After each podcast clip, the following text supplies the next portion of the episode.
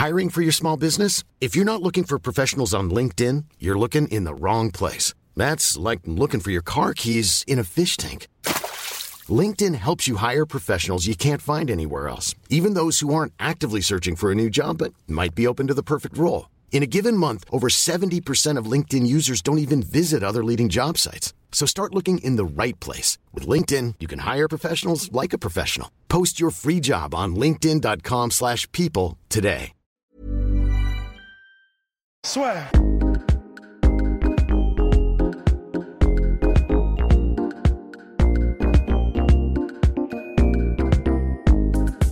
Les Triple C's? Ah oui, voilà, les Triple C's. Oh là là, quelle légende ce Rust. Bon allez, bonjour à toutes et à tous et bienvenue dans le podcast La Sœur. Place aux Triple C's de Rust, Coronavirus Confinement Chronicles, avec Monsieur Polydomso.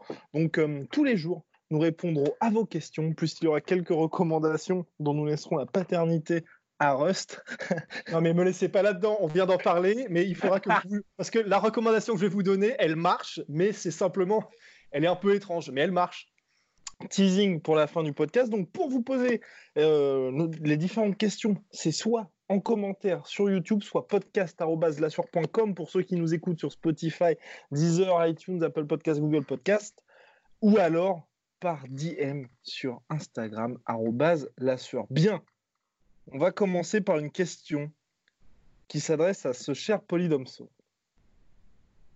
De Princeps underscore R.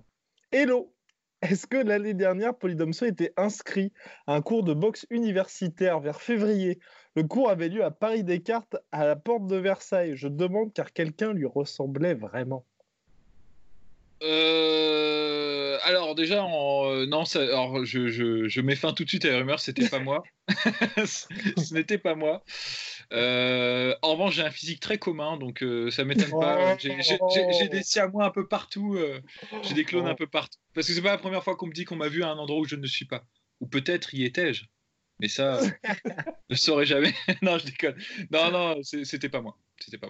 Bien. Question toujours sur Instagram de Angie. Salut, j'ai une question. Je commence seulement à m'intéresser au MMA et je voulais juste comprendre pourquoi c'était la dernière chance de Romero pour avoir la ceinture, donc il fait bien évidemment référence au main event de l'UFC 248, Adesanya Romero, où Romero s'est incliné par décision unanime. Parole à Rust.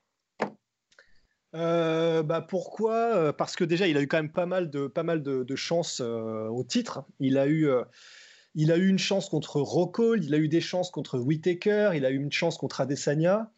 Et il y a toujours un truc qui fait que, bon, déjà, Contre Rockhold, il avait loupé le poids. Bon, déjà, euh, ça met pas forcément euh, du bon pied. Euh, contre Adesanya, bon, bah, il a littéralement rien fait. Donc, pareil, ça donne pas forcément envie. On a déjà vu des combattants, en gros, qui ont, qui ont plein, plein, mais vraiment, mais c'est comme s'ils étaient abonnés, en fait. Ils ont la carte Fitness Park, ils ont tous les title shots qu'ils veulent. On pense, par exemple, à Uriah Faber. Uriah Faber, ouais. Voilà.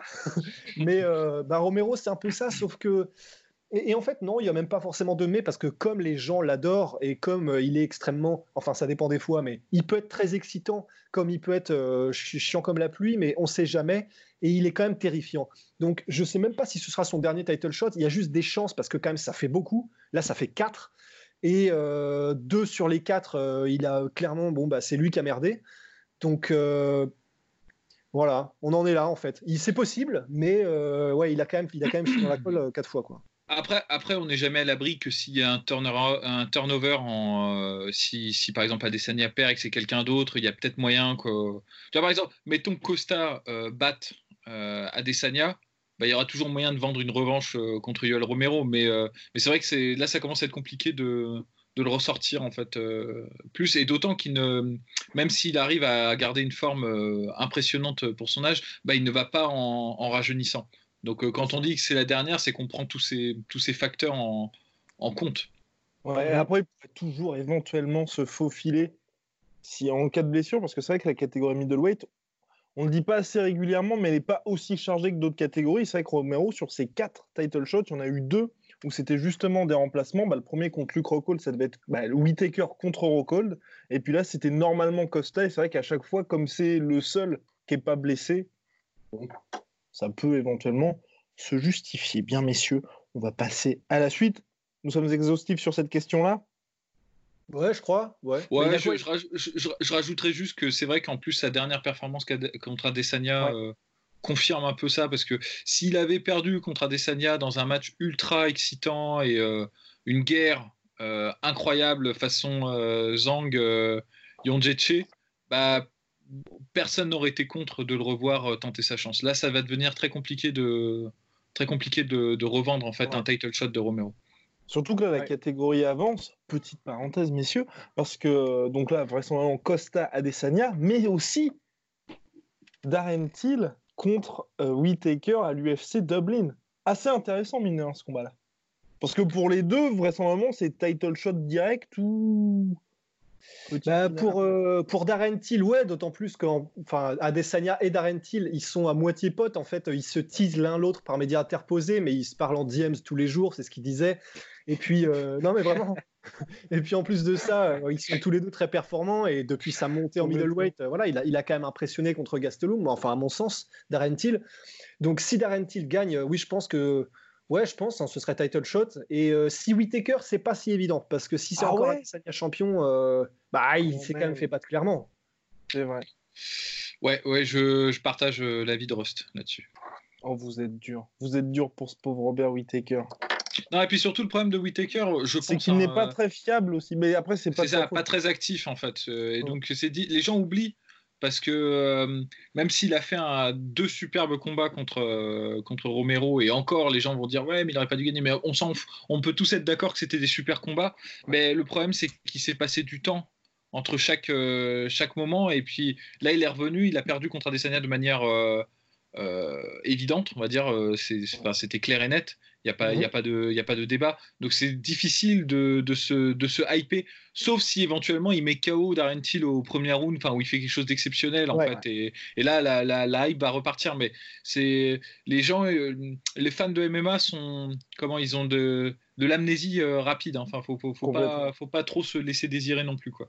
Bah surtout un mec comme Whitaker qui certes a toujours fait le travail hein, euh, dans, dans, la cage, mais il a jamais eu cette traction que peut avoir un Israël Adesanya, c'est un peu la manière de Volkanovski où c'est le gars, bon, bah, on va faire des événements pour lui, mais il n'y a pas toute cette horde de fans qui l'accompagnent. Question pour monsieur Polydomso, quelqu'un qui l'apprécie particulièrement.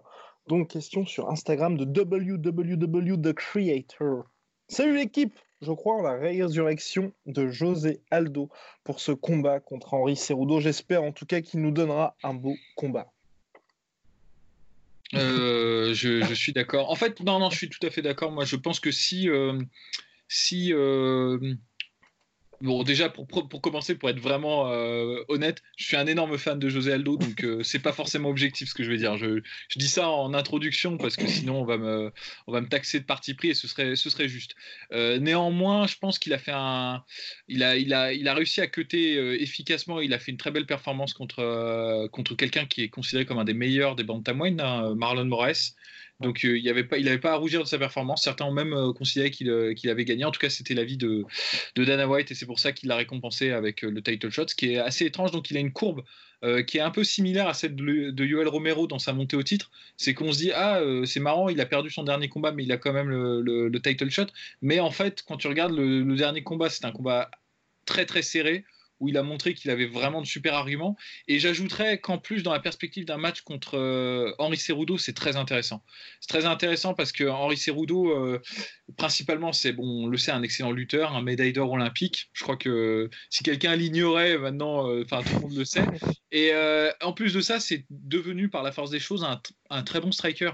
il a réussi à adapter un jeu de boxe anglaise avec euh, du karaté, c'est un peu les deux modèles entre ceux qui font euh, du muay thai qu'ils adaptent en MMA et puis après le, karaté boxing euh, façon Shotokan, c'est un peu les, les, modèles de striking qu'on retrouve le plus en ce moment. Et donc il le fait très bien et il, a, il, articule bien la lutte et, ce style-là de, karaté. Donc c'est intéressant dans la perspective d'un match contre José Aldo parce que José Aldo c'est le meilleur pour moi le meilleur anti-lutteur qui soit dans les petites catégories.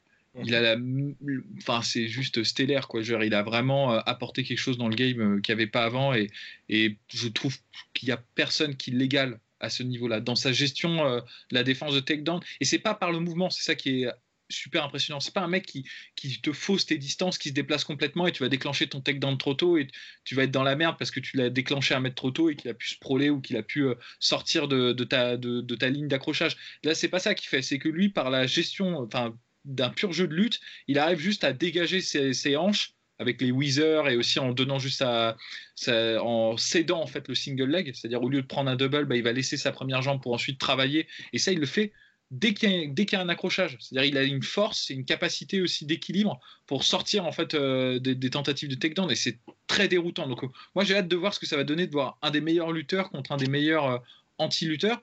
Et au-delà de ça, je pense qu'en anglaise, Aldo c'est un des meilleurs aussi. Donc très intéressant à ce niveau-là. Et donc c'est pour ça, moi je, franchement le seul truc que je crains c'est que peut-être le cutting se passe pas aussi bien euh, que ce qui ne s'est passé contre euh, Marlon Moraes et peut-être on va avoir une petite déception parce que là encore José Aldo il a une sacrée carrière il n'est pas vieux mais il a des euh, il a des miles derrière lui hein. vraiment le, vieillissement d'un combattant ça se compte pas vraiment en années hein. ça se compte surtout en, termes de combat et en termes de guerre qu'il a dû mener et en nombre de rounds et je pense qu'il a il a du kilométrage donc voilà si, si Aldo arrive en forme à fond la forme qu'il arrive à faire son cutting moi je pense qu'il y en a beaucoup qui vont être surpris par, par Aldo Vraiment.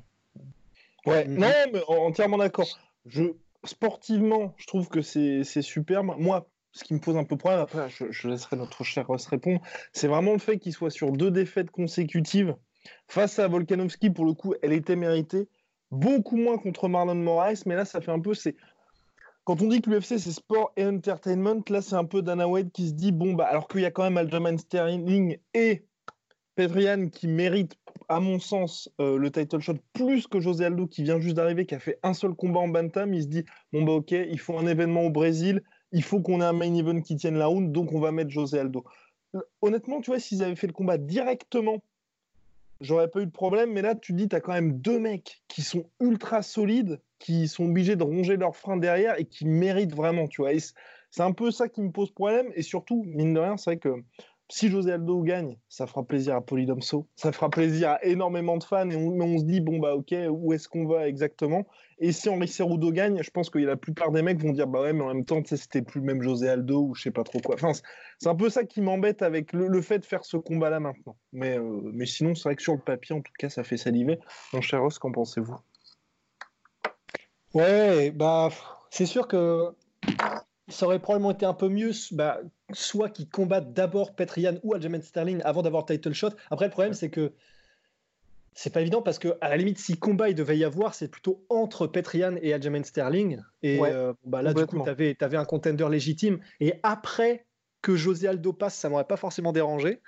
C'est vrai que bon, bah là. Euh, sur le Wikipédia, sur le Sherdog, bon bah il y, y, a deux rouges euh, et du coup il arrive après deux rouges. Bon après en fait, en réalité, c'est contre Volkanovski et Moraes, hein. c'est-à-dire euh, deux champions. C'est contre Volkanovski, Moraes. Puis en plus de ça, euh, en fait, personnellement, je commence à m'accoutumer un peu à ça. C'est-à-dire qu'on a eu Nick Diaz qui a eu euh, le title shot après des défaites, on a eu Yoel Romero, là on a, on a José Aldo.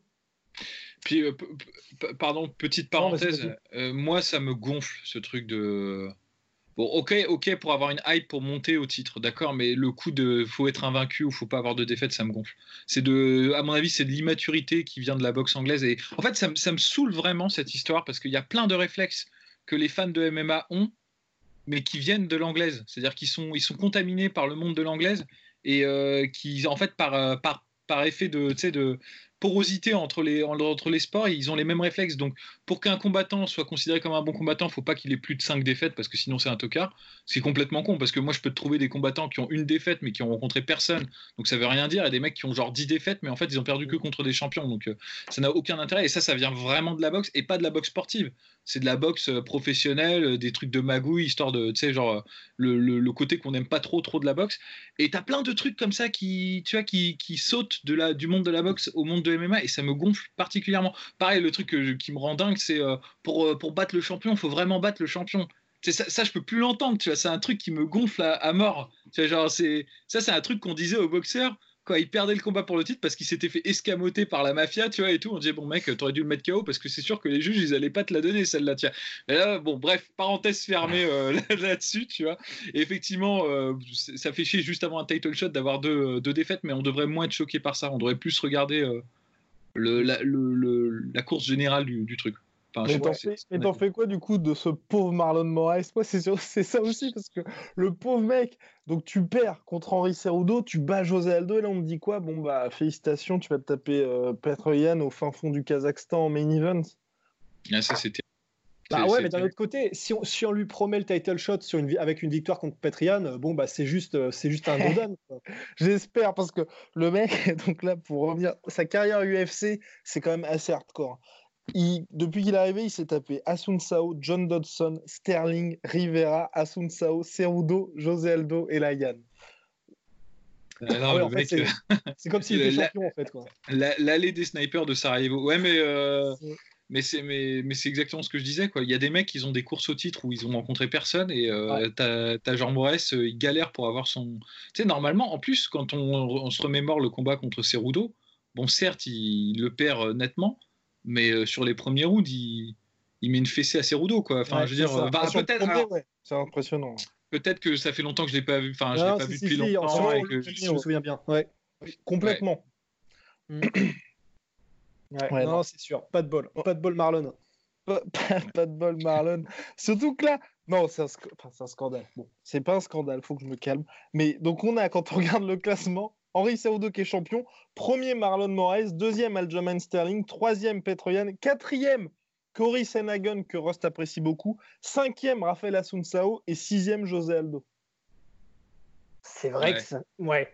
en fait, c'est vrai que le truc qui est en... fait, moi je suis, je suis d'accord avec toi, Poli, parce que c'est vrai qu'au final, ce qui compte, c'est surtout euh, voilà, le combattant, euh, c'est quand on sait les skills qu'il apporte. Et puis même l'excitation des fans. En soi, mais, personnellement, moi, voir ça à Rio, ça me.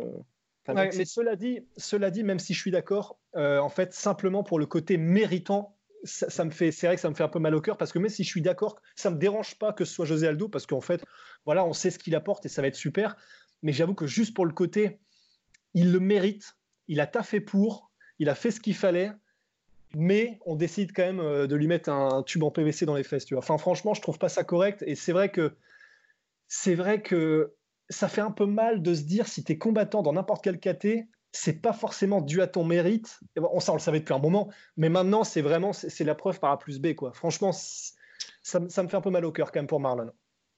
Ouais, non, mais euh, c'est clair pour Marlon, c'est regrettable. Encore que euh, je pense que s'il avait mis KO José Aldo, il n'y aurait pas eu de problème. Euh, ah la, la, revanche, il l'avait. quoi. Enfin, mais mais c'est vrai que c'est regrettable. Moi, je pense qu'en fait, c'est pas, pas une fleur qui est faite à Aldo du tout. Hein.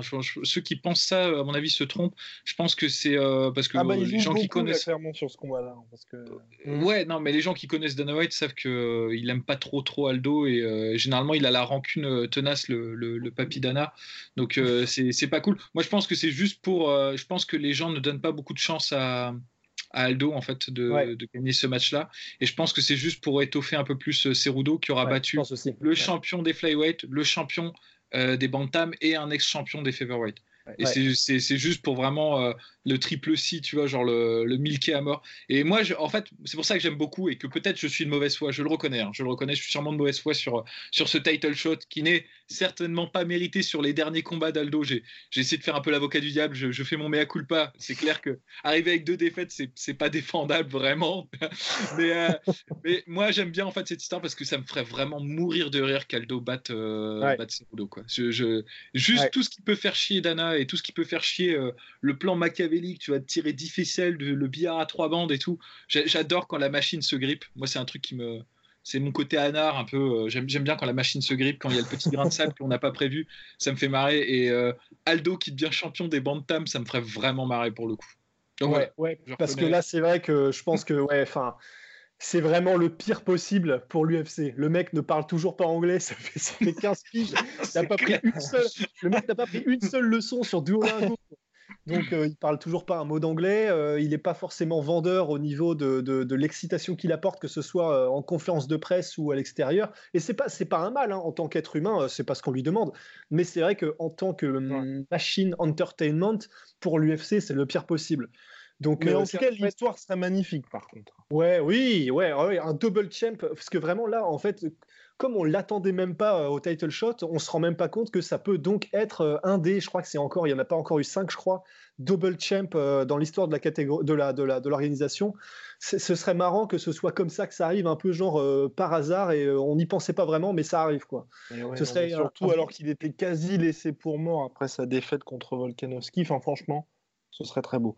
Messieurs, et petite transition aussi euh, parfaite avec la, prochaine question. Je pense aussi que le, le title shot accordé à José Aldo, c'est euh, bah, du fait du calendrier UFC, comme ils doivent avoir bah, ce pay-per-view à Rio. Entre mettre Marlon Moraes contre Henri Cerudo, où vous n'êtes pas sûr de remplir la salle, et José Aldo contre Henri Cerudo, qui n'est pas non plus, ok, c'est Triple C, on se marque quand même, on dit que c'est le King of Cringe, mais qui n'a pas non plus aujourd'hui. Euh, une image qui fait qu'il peut remplir une salle de 20 000 pages. Je pense que l'UFC, ils se sont dit, bon, faut quand même qu'on vende un peu de billets, donc on va mettre ce mec-là en main event. Surtout que c'est quoi? Le co-main, c'est Felicia Spencer contre Amanda Nunes. Donc là aussi, voilà, regardez la tête. regardez leur tête, voilà. Je devrais pas, je devrais pas, je devrais pas. En plus, c'est Amanda Nunes, donc on est content quand, quand elle combat. Oui, non, mais complètement. Mais après, tu vois, tu vas pas payer pour une pour une C'est ça, c'est co-main en plus, donc ça, ça, fait un peu un peu chier. Donc la question de Oko Téné sur Instagram, petite question, c'est surtout à Rust, parce que c'est surtout Rust qui grogne là-dessus. Pourquoi ah. grogner contre l'UFC qui ne fait pas des énormes cartes, mais qui distribue un ou deux main events sur chaque? Pour nous, en tant que fans, ça ne change rien au nombre de combats sympas qu'on a à la fin du mois, et ça fait qu'on a une carte chaque week-end. Ce n'est pas bien? Ce n'est pas bien, Rust? On n'est pas foué, je trouve. Olivier. Euh, bah, franchement, en fait, le truc, c'est que Premièrement, euh, ce qui m'énerve, moi, c'est que c'est purement calculatoire et c'est euh, l'UFC qui fait ça uniquement pour faire plus de bif aux dépens des fans. Donc rien que déjà dans l'esprit, déjà, ça m'énerve en fait, parce que c'est le fait qu'ils ont un roster qui est beaucoup trop grand. Du coup, ils foutent des combats dont je suis pas sûr que Olivier est vraiment, c'était Olivier, je crois, oui, vraiment quelque chose à foutre de l'undercard préliminaire d'un Fight Night, tu vois. Vraiment, il y a vraiment des fans hardcore, on en fait partie, mais ce qu'on veut, c'est ce qu'on aime surtout, c'est voir ce qui se fait de mieux. Voir euh, une ouverture de carte sur un UFC Oklahoma, euh, enfin, tout le monde s'en bat les steaks en fait. Et le problème, c'est que c'est bien de remplir pour avoir chaque semaine, et l'UFC le fait aussi, parce que du coup, avec les gates, ça leur fait énormément de bif, parce que quand ils vont, euh, quand ils vont remplir un stade, même si c'est que 7000 euh, personnes, eh ben, ils, se font quand même pas mal de, ils font quand même pas mal de bif, plus du coup les rediffusions TV, ils font ça uniquement pour milquer, et en fait, c'est ce qui me déplaît beaucoup.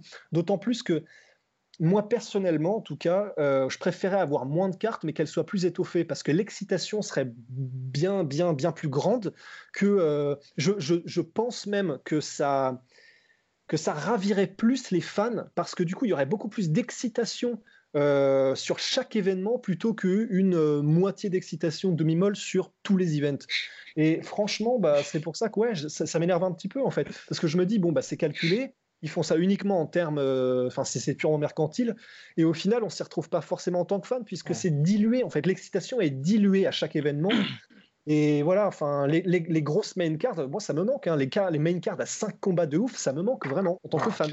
D'autant que je, rajoute euh, le petit aléa quand tu, quand tu fais cette euh, stratégie-là de vraiment d'exploser tes cartes, c'est que si jamais il y a un des deux combats titres qui sautent, mais ta carte après c'est le purgatoire Vraiment, ils ont eu la chance l'UFC mineur parce que depuis qu'ils font ça avec le deal ESPN, il n'y a toujours pas un main event qui a sauté.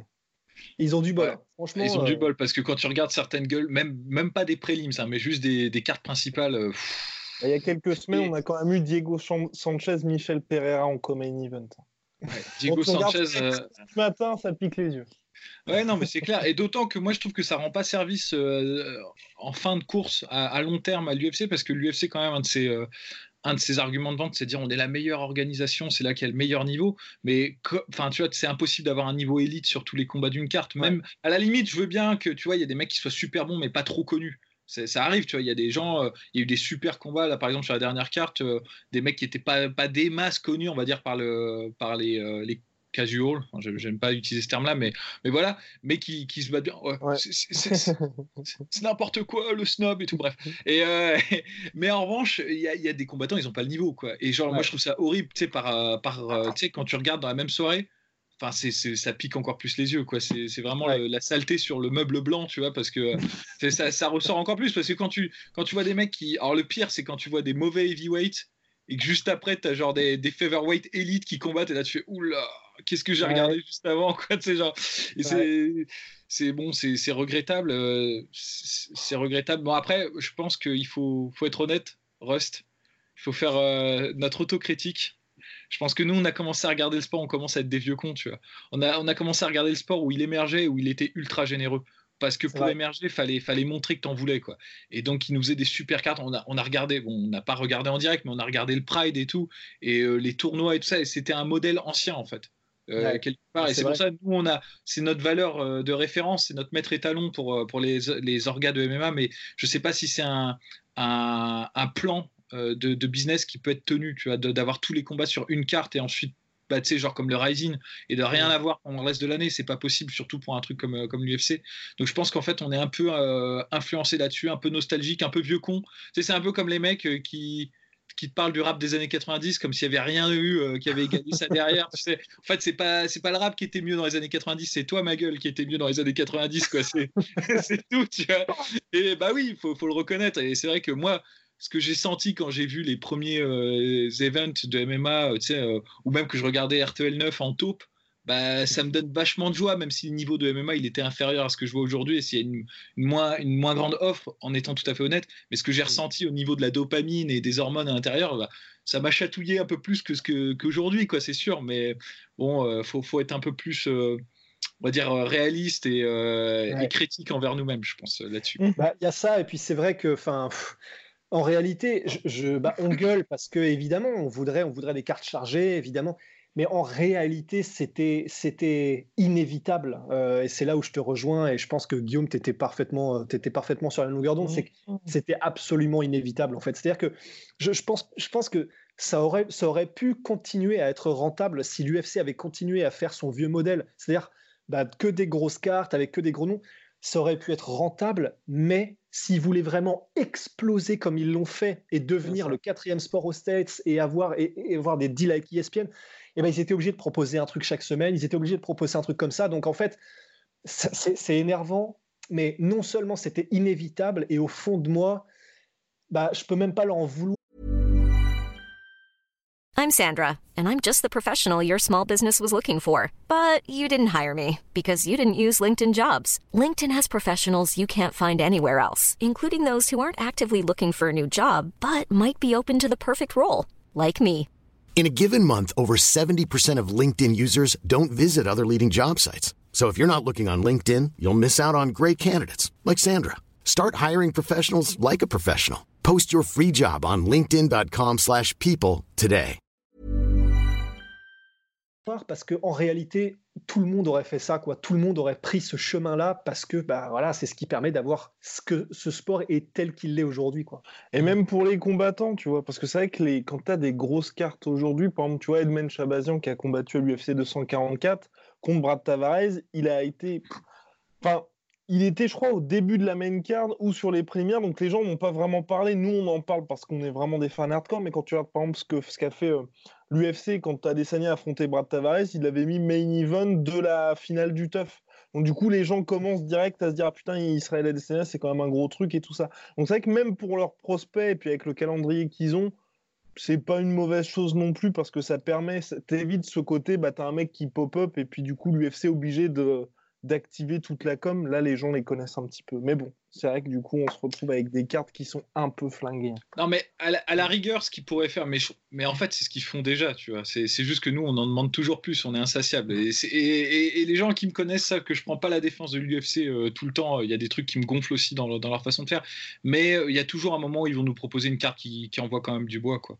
Donc en fait, euh, ils ont le modèle, mais ils gardent quand même à certains moments, euh, il y a des convergences, il y, a des, il y a des UFC où tu as, euh, tu as 5 ou 6 combats qui valent vraiment le coup, et c'est, c'est, énorme. Mais en fait, nous, on voudrait que ce soit tout le temps comme ça, mais c'est pas possible. une, vraie, une vraie, vraie grosse carte, parce que ça fait très longtemps, mine de rien, mon cher Polydomso, qu'on n'a pas eu une carte où, en gros, tu pas de... Quand je dis une vraie grosse carte, c'est pour moi la dernière, c'était l'UFC 200, dans le sens où tu vois, tu as un main event où tu as les deux mecs qui quand tu as un main event où tu as les deux mecs où tu sais que les deux gars prennent plus d'un million.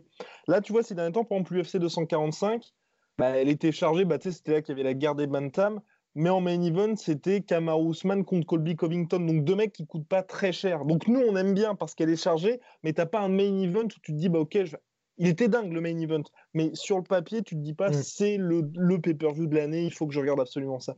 Et ces derniers temps, l'UFC, chaque fois qu'il y a des cartes chargées, tu sais que le main event, il aura pas coûté très très cher. Quoi.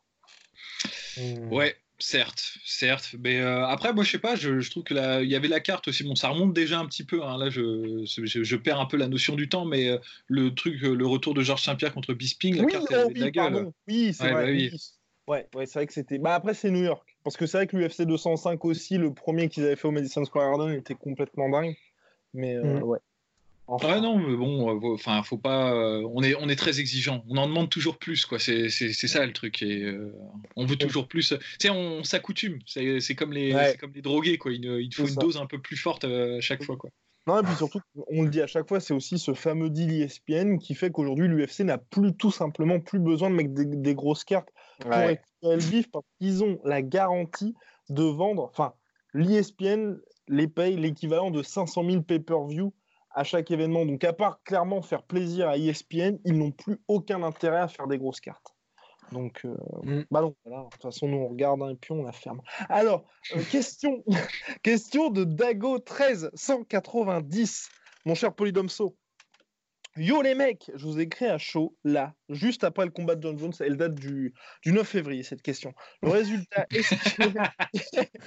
Et je me, doute, je me doute que vous allez le décortiquer tranquillement. Moi, je voudrais connaître votre avis sur une éventuelle montée en heavyweight du champion, car là, quand on voit comment Reyes a physiquement dominé Jones en clinch, je me demande si c'est judicieux pour lui de monter. Aura-t-il la puissance nécessaire?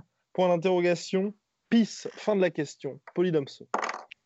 Bah, c'est la question qu'on s'est posée euh, pendant, je sais pas, 4, 5 ans, 6 ans. Ça fait combien de temps qu'on se demande euh, s'il peut monter, euh, s'il doit monter, si.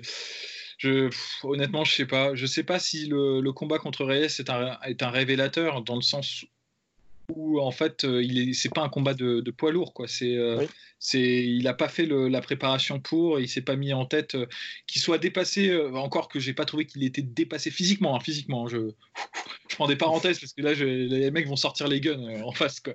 Mais physiquement je l'ai pas ouais.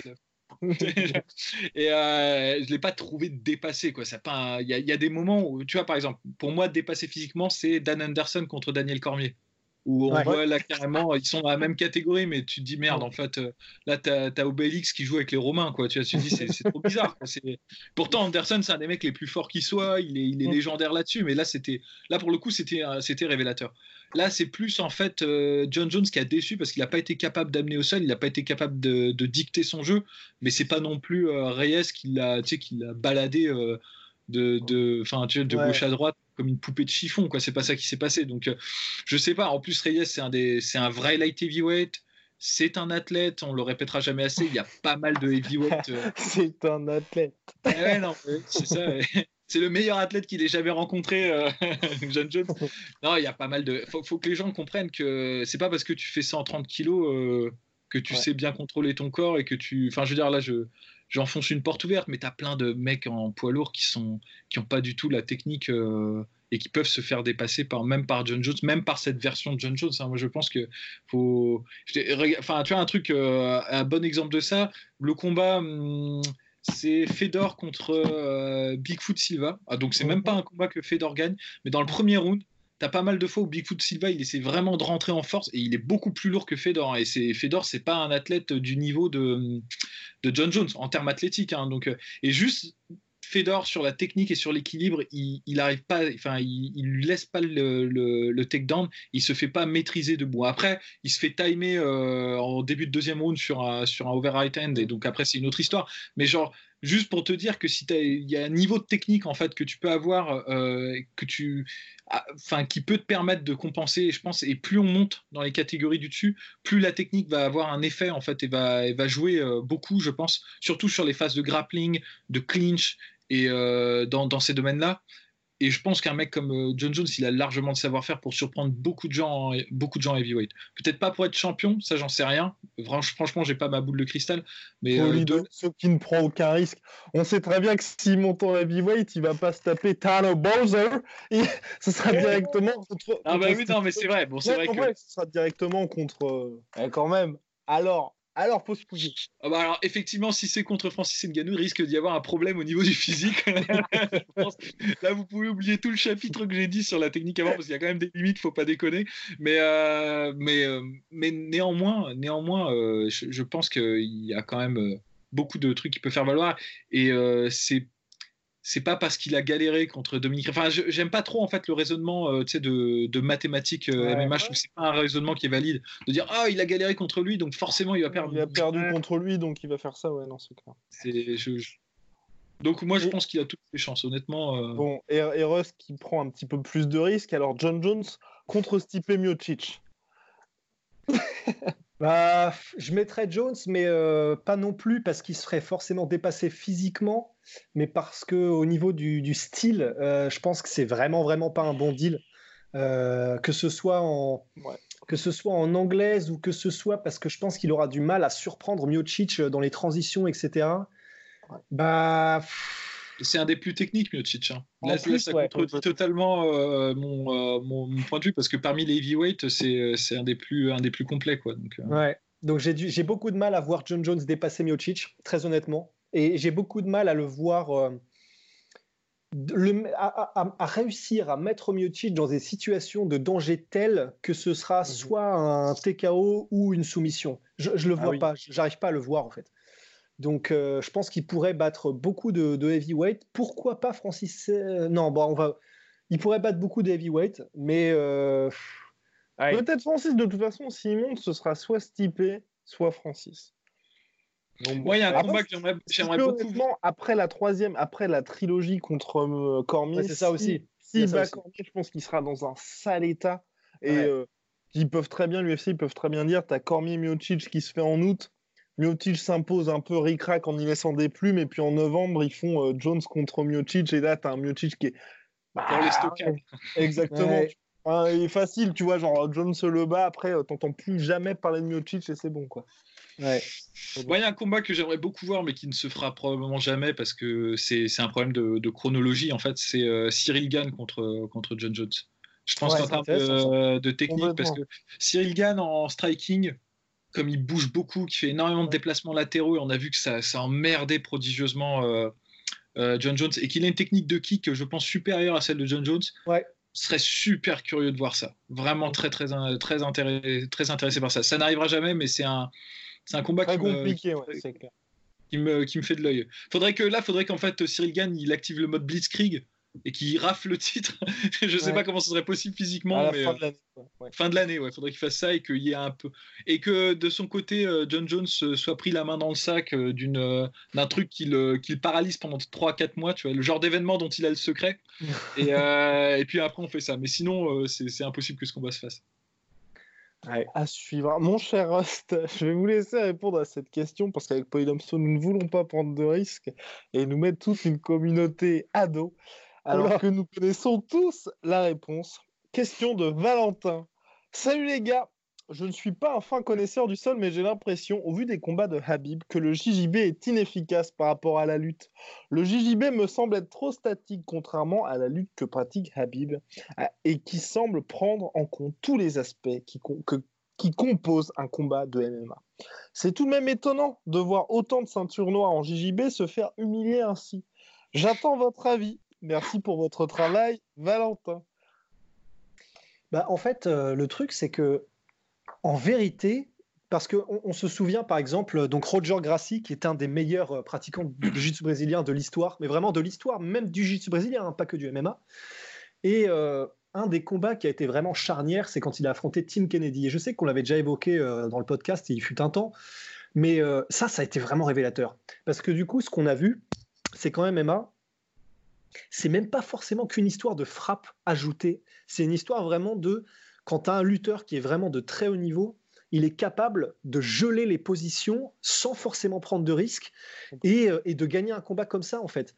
Et euh, ben, c'est pas forcément que le JB, évidemment que non, ça n'est pas que le JB est inefficace, mais c'est vrai que quand les lutteurs ont un certain, euh, il y a deux trucs, il y a évidemment leur niveau technique, c'est-à-dire qu'ils sont quand même, ils sont quand même euh, accoutumés au JJB, ils sont capables de voir ce qui arrive et ils ont une telle maîtrise de leur propre discipline qui est la lutte que et de la maîtrise des corps, des, des, membres, etc. Que les transitions surtout.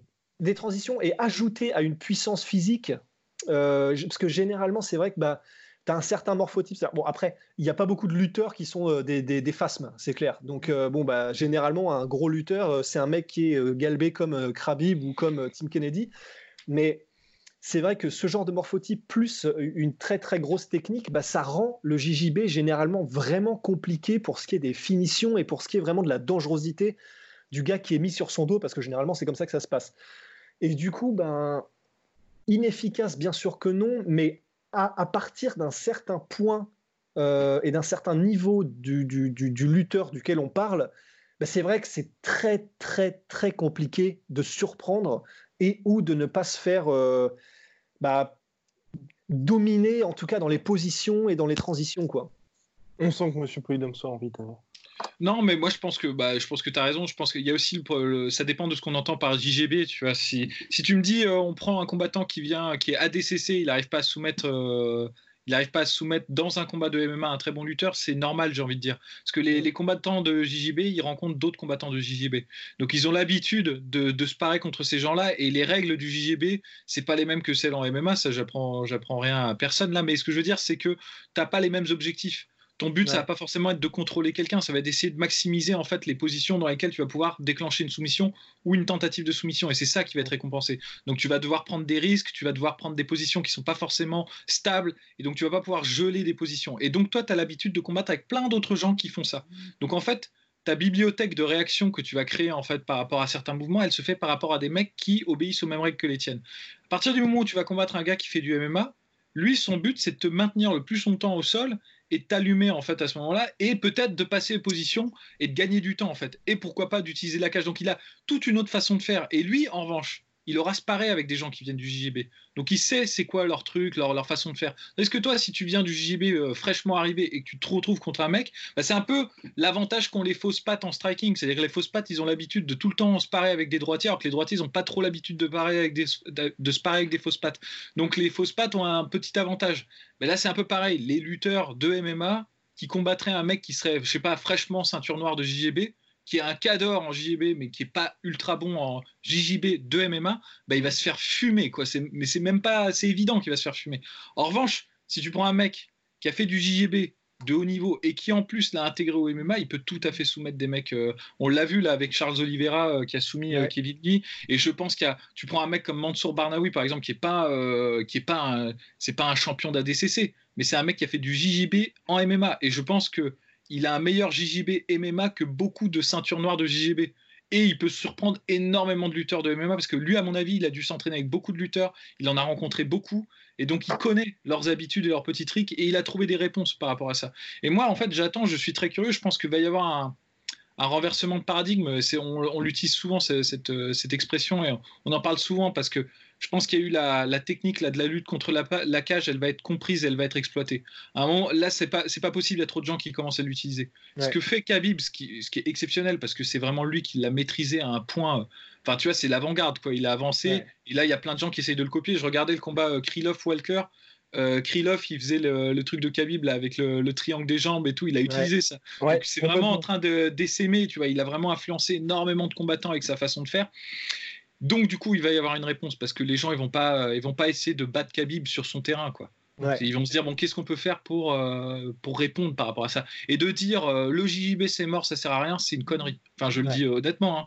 Je veux dire, euh, ceux qui pensent comme ça, c'est les mêmes qui pensaient que les Allemands, ils n'allaient pas passer par les Ardennes, tu vois. parce que, non, c'est infranchissable, quoi. C'est infranchissable. Non, bah non, non. Il y a un moment donné, il y a un mec qui va apporter un truc que tu n'auras pas prévu. Parce que lui, il aura réfléchi et il va répondre à ta façon de faire.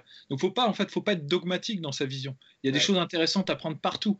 Et moi, je suis désolé, mais genre là, pour le moment, la lutte contre la cage, essayer de se relever contre la cage, de faire du scouting un peu comme euh, Dustin Poirier, bah ça, ça fonctionne pas. Donc peut-être que justement une approche plus JJB, JJB oriented, mais avec un savoir-faire de MMA, ça va être très intéressant. Et je pense que le match Tony Ferguson-Khabib va être très révélateur à ce niveau-là. Je dis pas que Tony Ferguson va gagner, c'est pas ça que je suis en train de dire, mais je pense que s'il y en a un qui peut montrer des armes par rapport à ça et qui va, je pense, en surprendre beaucoup à ce niveau-là, bah c'est lui. Parce que euh, en, réalité, euh, Khabib, il a pas, euh, Khabib ou d'autres hein, n'ont pas rencontré beaucoup de gens qui ont développé cette stratégie-là de se dire. Bah, je vais rester sur mon dos et je vais vraiment essayer de bosser à partir de mon dos. Je vais essayer de bosser pas contre la cage. Je vais pas essayer de faire ça. Il y en a très peu qui ont fait ça. Et il y en a un qui a fait ça contre, contre Khabib, par exemple. Bon, il s'est fait rouler dessus hein, parce qu'il n'avait pas le même niveau que Khabib. C'est Abel Trujillo. Mhm. Donc, c'est le record du nombre de takedowns. Subi, ouais, 14. 21 takedowns, 21, je crois, un truc comme ça, c'est aberrant, quoi. 21 takedowns subis, mais ça veut, dire qu'il, ça veut dire qu'il s'est relevé 21 fois, quoi. C'est ça que ça veut dire. Hein. Enfin, j'exagère, tu vois, mais parce qu'il a utilisé plein de, bon, il, avait, il avait pas le niveau, il s'est fait rouler dessus, donc c'est pas un très bon exemple. Mais je veux dire, il a utilisé plein de trucs qu'on avait plus. Par exemple, d'accord, il se Mais genre l'utilisation du, grand bi, par exemple, quand, mm. quelqu'un t'attrape, tu fais une espèce de cabriole en te jetant pour utiliser l'inertie pour te relever, il l'a fait au moins trois ou quatre fois. Tu vois. Alors que je suis sûr, tu dis ça, tu dis ça à l'entraîneur de, tu dis ça à Javier Mendez, vous avez pas peur du Grand B? Il va te dire non, c'est une merde, ça marchera jamais, tu vois. Mais faut pas être, euh, faut pas être dogmatique, faut pas dire ça marchera jamais parce que euh, moi je pense qu'il y a plein de trucs euh, qui, sont très efficaces, qui sont pas encore bien utilisés. En fait, le problème c'est qu'on a le cliché, tu sais, du ceinture noire de JJB, mais en fait qui vient de commencer en MMA, quoi. Et donc, qui se fait fumer la gueule. C'est comme si tu. Ouais, Et puis il y a tout cet aspect des projections aussi qu'il y a mine de rien, en lutte et en judo et qu'il n'y a pas en JB. C'est vrai, quand tu es debout, bah, faut quand même que tu arrives à mettre le mec au sol ou te retrouver dans une situation où tu peux utiliser ton JB. C'est vrai que là, je pense, à mon avis, que Valentin voulait pas être si violent envers le JB, mais c'est plus, c'est vrai qu'aujourd'hui, la lutte, quand tu as une cage, quand tu as les règles qui sont euh, celles qu'elles sont actuellement à l'UFC et tout ce que t'apporte la lutte, bah, es, on va dire, tu es un petit peu plus, as un petit peu plus d'armes que si tu arrives avec ton JB. Mais je, je, pense que, bah, de toute façon, Polydome Soeros sont parfait à ce sujet-là. De toute façon, on est obligé pour être bon en MMA et surtout à l'UFC quand on a des grosses ambitions d'avoir aussi euh, tout ce panel euh, au sol en JJB notamment tout ce qui est soumission. Hein. On voit aujourd'hui, tu as énormément de combattants, même Adesanya qui tente, qui va tenter par exemple de soumettre un Gastelum. non, non, c'est clair. Et puis en plus de ça, je te dis, c'est même pas forcément. Euh, il y a par exemple je, je, vais arrêter après parce que je, je pars en monologue, mais il y a, y a, un truc qui passe presque plus aujourd'hui, c'est les Kimura. Kimura, mhm. euh, franchement, euh, sur son dos. Tu Nganou. Ouais, voilà. ouais, voilà. Bon, ben, c'est pas du mec. Bon, à part, à part si tu as la force d'Obélix, tu à part si tu es euh, dans, dans, ces conditions-là, généralement, la Kimura, tu vois, sur son dos et tout, elle passe presque plus. Quoi, parce que les gens, ils, voient venir le truc à 10 000 km, tu vois, ils la sécurisent plus. En revanche, un truc qu'on n'utilisait pas à l'époque pour la Kimura, qui était enfin, qu'on concevait comme une technique de finition, maintenant, c'est devenu une technique de transition. C'est-à-dire, tu menaces sur la Kimura, le mec essaie de sortir et là tu le sweeps. Et ça, tu le revois, tu le vois plusieurs fois. Et notamment, euh, je crois, Rafael Dos Anjos contre, euh, contre Kevin Lee, notamment, l'a fait en défense de takedown. Donc, il y a des trucs qui sont peut-être euh, à utiliser à d'autres endroits. C'est-à-dire qu'avant, la Kimura, c'était une attaque et une soumission, tu vois, en, à partir de son dos pour terminer le combat. Maintenant, c'est plus le cas, c'est plus utile parce que les gens ils voient venir le truc à 10 km, mais ça peut te servir dans une autre utilisation. Je pense que c'est ça qu'il faut voir. Il y a plein de techniques sur le dos qui, effectivement, tu vas pas mettre un triangle comme ça d'entrée de jeu à un, lutteur euh, qui, s'entraîne depuis des années, c'est pas possible. En revanche, le faire à la façon Paul Craig, menacer sur un sweep pour ensuite t'attaquer en, triangle, c'est ça, c'est très intéressant. Et je pense que c'est là où le sport va gagner en finesse parce qu'à force de réponse, de contre-réponse et de contre-réponse, on va arriver à un niveau où où les mecs, bah, ça va être des échecs, quoi. Ça va être, tu sais, la défense euh, sous-varine, 10 euh, coups en avance, mm. Magnus Carlsen sur son dos, quoi. Tu vois, c'est ça, en gros, euh, plus ou moins mm. l'objectif. Et moi, franchement, j'adore ça. Et pourtant, je viens pas du tout du sol, je viens pas du JJB, j'ai pas de parti pris là-dessus, c'est pas du tout mon école, mais c'est quand même fascinant à ce niveau-là. Bien, messieurs, on va passer au conseil. Alors, les devoirs à la maison, donnez par Rost et Poidomso. Poidomso va vous conseiller un combat à regarder et Rust, Rust in Shape va vous conseiller un exercice. On commence par Monsieur Rust. Ouais, bon, le problème c'est que, alors c'est en fait, il y a un gars qui s'appelle David Goggins, et là, puisque personne n'a rien à foutre de ses journées, je vous conseille d'aller le voir. C'est euh, un mec qui a fait les Navy Seals, il a passé euh, différents. Il a passé plusieurs fois les tests de sélection des forces spéciales les plus dures aux États-Unis des groupes de forces spéciales. Et euh, ce gars-là, en fait, a une philosophie de vie qui est, grosso modo, tout le temps. C'est-à-dire qu'il faut être tout le temps, tout le temps en train de faire un truc. Il faut, faut jamais se relâcher. Il faut. Et du coup, euh, vu qu'on est en confinement et que euh, on n'a pas beaucoup de mètres carrés, euh, bah, personnellement, au-delà de au-delà du fait que bon bah on fait, on continue à s'entraîner, on fait des, fentes, des, squats, des pompes, des machins, et avec des fauteuils aussi. Je vous conseille des fauteuils. Perso, moi je chope des fauteuils et je fais des trucs pour les avant-bras et pour les abdos et c'est vachement bien. Mais même au-delà des fauteuils, il y a aussi un truc, c'est que en faisant ma vaisselle tout à l'heure et la vaisselle de la maisonnée, bah, je me suis dit tiens on est en train de faire la vaisselle, euh, c'est clairement du temps perdu. Pourquoi ne pas euh, mettre à profit certains groupes musculaires Et du coup, pendant toute la durée d'une vaisselle, euh, et donc plus votre famille est nombreuse, mieux c'est, je vous conseille de vous mettre sur la pointe des pieds et de serrer les fesses et les abdos aussi. En gros, ça vous met dans un état de tension qui, bah, je dois avouer, je dois avouer que après la fin de la vaisselle, bah voilà, je, là, ça, on sentait bien les, fessiers, on sentait bien les mollets, euh, c'était pas mal. Parce que après, voilà, si vous êtes vraiment des baisers, vous rajoutez des petits mouvements comme ça euh, sur les sur les mollets. La, euh. la, communauté la sueur qui twerk en faisant la vaisselle, quoi. Franchement. Non mais voilà, alors c'est pas du. voilà, pour éviter. Maître yo-yo C'est très important. Pour éviter justement euh, qu'on pense que vous twerkiez, euh, gainez bien. Voilà, c'est l'astuce. Tout est dans gainez bien les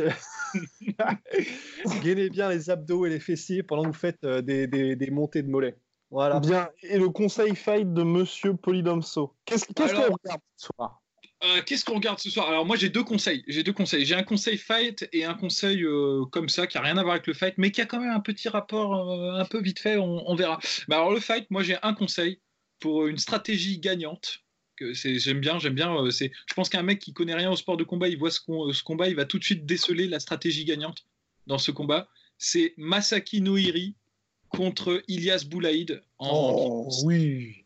Oh, et ça, franchement, c'est trois rounds mais c'est génial parce que euh, Ilias Boulaïd, c'est un très très bon Dutch kickboxer. Il a, il a, il a vraiment la technique, euh, tu sais, Mike Passener. Tu vois, il va faire 10 000 crochets, il va terminer sur un, sur un low kick et il est ultra agressif.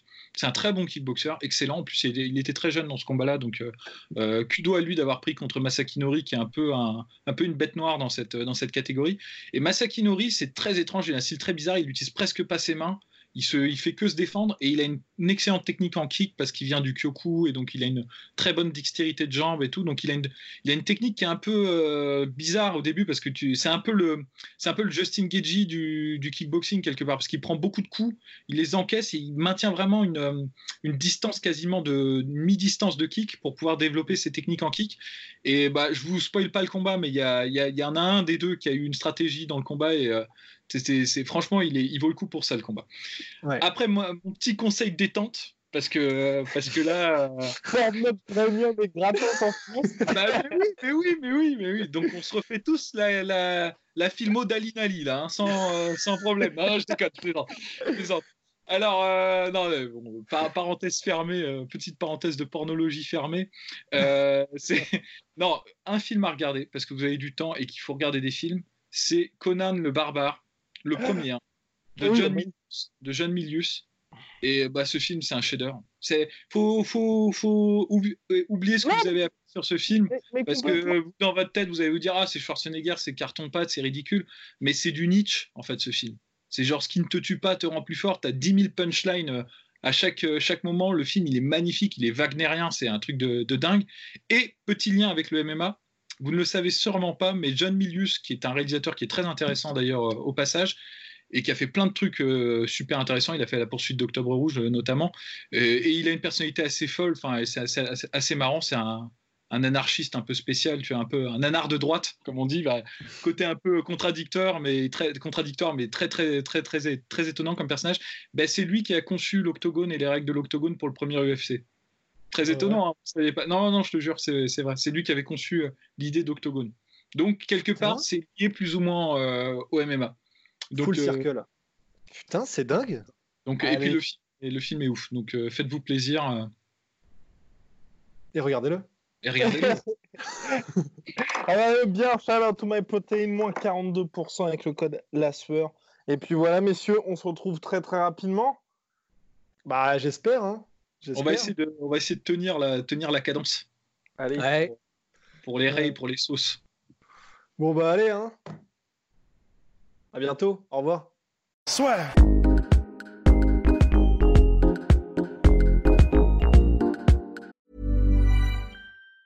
Even on a budget, quality is non-negotiable. That's why Quince is the place to score high-end essentials at 50 to 80% less than similar brands. Get your hands on buttery soft cashmere sweaters from just 60 bucks, Italian leather jackets, and so much more. And the best part about Quince, they exclusively partner with factories committed to safe, ethical, and responsible manufacturing. Elevate your style without the elevated price tag with Quince. Go to quince.com slash upgrade for free shipping and 365-day returns.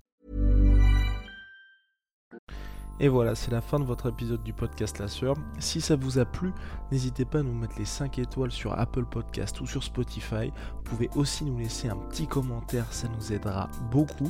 Et si vous voulez aller plus loin avec nous, vous tapez La Sueur sur toutes les plateformes ou sur les réseaux sociaux, vous nous trouverez. Et là, vous nous écoutez très certainement en audio. On est aussi en vidéo sur YouTube, mais également sur Snapchat. Là encore, vous tapez la sueur et on sera là.